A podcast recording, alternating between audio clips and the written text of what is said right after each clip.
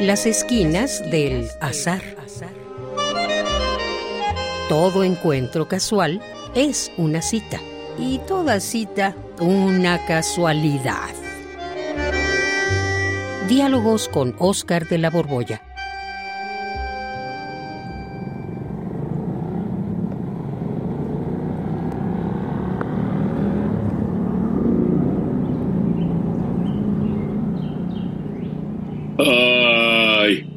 ¿Qué es esto? ¡Qué ingratitud! Mira, Oscar, ¿en dónde nos pusieron hoy? ¿Qué es esto? Nunca nos había pasado. Estamos nada más y nada menos que en la banqueta. Uy, sí, Juan, sí, sí, sí. Pues es que nos excedimos de presupuesto la vez pasada con nuestro viajecito a Figueras para ver el Museo de Salvador Dalí. Y ahora, mira lo que hizo el productor, nos instaló en la banqueta. Oye, y por cierto, a ti, ¿qué te dijo el tal Rodrigo, eh? Por Rodrigo y Denis, nuestros dos productores me dijeron que nos habíamos acabado el presupuesto y que a mí la fregábamos. Ahora, por andar haciendo esos programas, pues nos íbamos a quedar en la calle, que nos instaláramos en la banqueta, en la vil banqueta. y sí, aquí estamos en la calle Vil.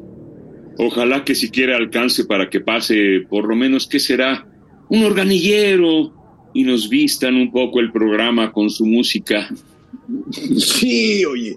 Y, bueno, ¿y, de qué quieres que platiquemos hoy? Tenemos que platicar algo interesante para que nos perdonen el gasto de la vez pasada, ¿eh? eh no, pues tú, tú dime, tú eres el de las ocurrencias, a ver qué se te ocurre. No, pues lo peor es que pues, no se me ocurre nada.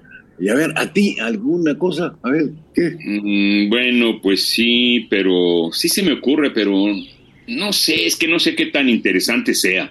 A ver, suéltalo, suéltalo. Mira, he estado pensando estos días que por lo general, no siempre, los actores construimos nuestros personajes dramáticos a partir de un personaje literario. Pero ¿Tú sabes cómo se construye un personaje, un personaje literario?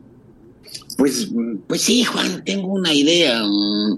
Mm, mira, eh, es un personaje literario debe ser pues como un ser humano.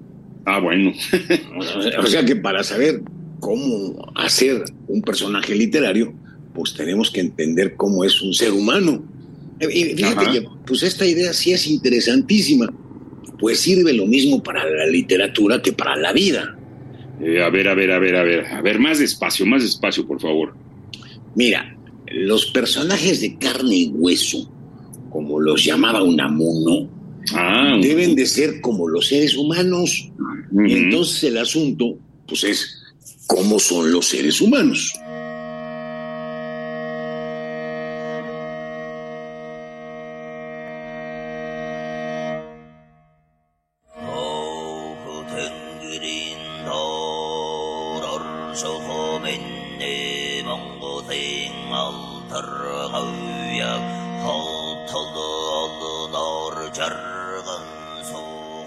Ay, pues cómo son, cómo somos. ¿Y a poco somos de un modo específico para ser personajes o qué? No, no, no, precisamente, pero ahí está la gran clave. Todos tenemos nuestra personalidad, nuestro carácter. Mm, mm. claro. O sea que a los personajes hay que dotarlos de una personalidad, de un carácter. Y por ejemplo, si decido que mi personaje va a ser malo, un maldito, pues será un maldito con todos, con todo mundo. No, Juan, no, no, no, fíjate que ahí te equivocas. Los seres humanos nos adaptamos a las circunstancias. Fíjate, ni tú ni yo nos comportamos siempre y en todas las circunstancias y frente a todas las personas de la misma manera. No mm. te portas igual con tu pareja que con tu jefe o con tu hijo cuando es pequeño no tratas igual a un maestro que a un condiscípulo, no te vistes igual cuando vas a un concierto que cuando vas a una cantina o a una playa. No, efectivamente. Aunque tengamos una personalidad muy definida, pues sí, como que nos adaptamos, ¿no? Exactamente, Juan. Los seres humanos, pues somos flexibles.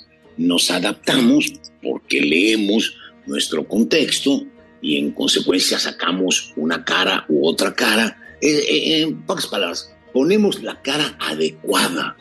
Sabemos qué decir y qué no decir o cómo decirlo, dependiendo de quién sea nuestro interlocutor.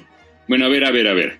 Entonces, si decido que mi personaje sea un maldito, ¿no puede ser malo con todos? ¿Con todos?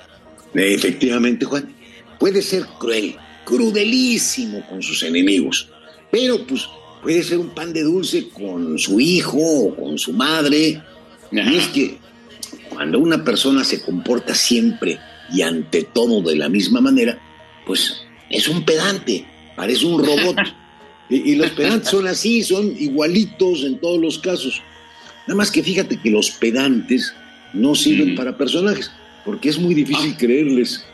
Yo a un pedante no le creo ni siquiera que es eh, mi amigo.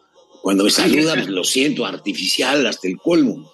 Eh, o sea, es gente que pues, adoptan una determinada idea de lo que es lo correcto y no se la quitan.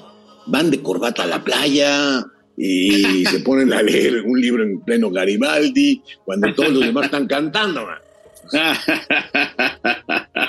de corbata en la playa. O sea que un personaje de carne y hueso debe tener su personalidad y carácter, pero ser flexible en cada circunstancia no ser tieso como los pedantes que tú dices. Bueno, ya con eso hago un buen personaje, así nomás. No, no, no, tampoco, no es tan fácil, tiene un montón de características extras. Pero mira, hay otro aspecto que podemos analizar. Hay, muchos, pues, pero te uno más. ¿Pero cuál? ¿Cuál? Eh, ¿Te has fijado que hay personas que luego de un breve tiempo de tratarlas ya las puedes adivinar? que son completamente predecibles. Ay, sí, cómo no. Esas personas son aburridísimas. Uno ya se la sabe. Siempre dicen lo mismo, cuentan lo mismo, parecen un disco rayado. Son como los pericos, pero no tan simpáticos como los pericos. ¡Burra, burra, burra! Sí, de veras. Es verdad. Bueno, pues un personaje no puede ser una persona aburrida, sino debe de ser como una persona interesante. O sea, de un personaje no podemos saber todo. Puede que el escritor lo sepa, pero el lector debe de irse enterando poco a poco y nunca saberlo por completo. A ver, o sea, es importantísimo para crear un personaje que tenga un poco de misterio, que algo de su vida se nos oculte, Uy, sí, Juan, ahora sí me estás entendiendo a la perfección. Y, bueno, mira, lo primero que tendría que haberte dicho es que como autor, pues debes tener perfectamente definido una especie de media filiación del personaje. Tienes que saber cómo es físicamente, qué edad tiene, cuál es su clase social, su postura política, su cuestión religiosa, sus anhelos, sus preocupaciones, sus intereses. Debes de saberlo todo. O sea, saber quién es, para entonces poder hacer que reaccione ante distintas circunstancias de la trama, desde lo que es, pero de una manera flexible.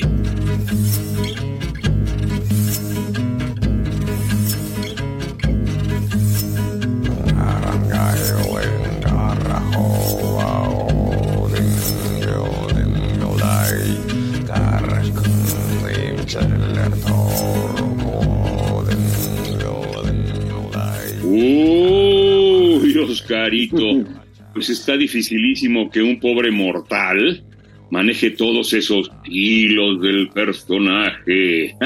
no, bueno, no, no, no te espantes. Es, la verdad, no te voy a mentir, es, es difícil, pero no imposible. Y además, fíjate una trampa. Bueno, no sé si llamarla trampa.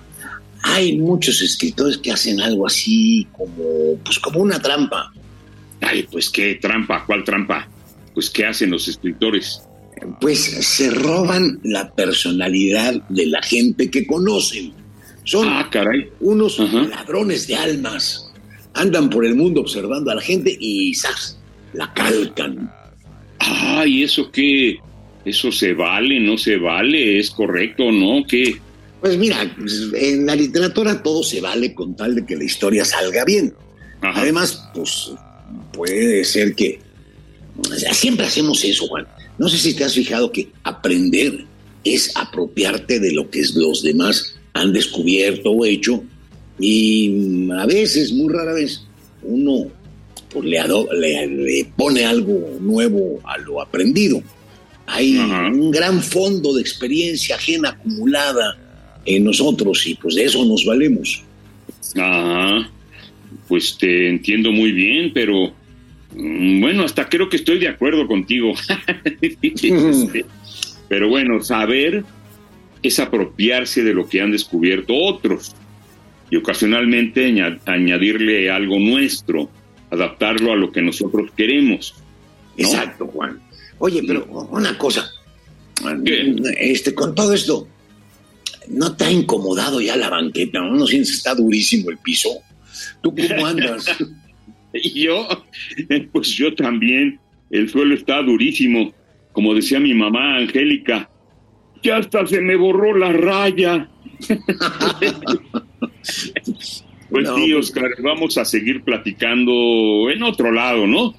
Si con tanto pues gasto nos acabamos el presupuesto porque nos fuimos a Figueras, pues no importa.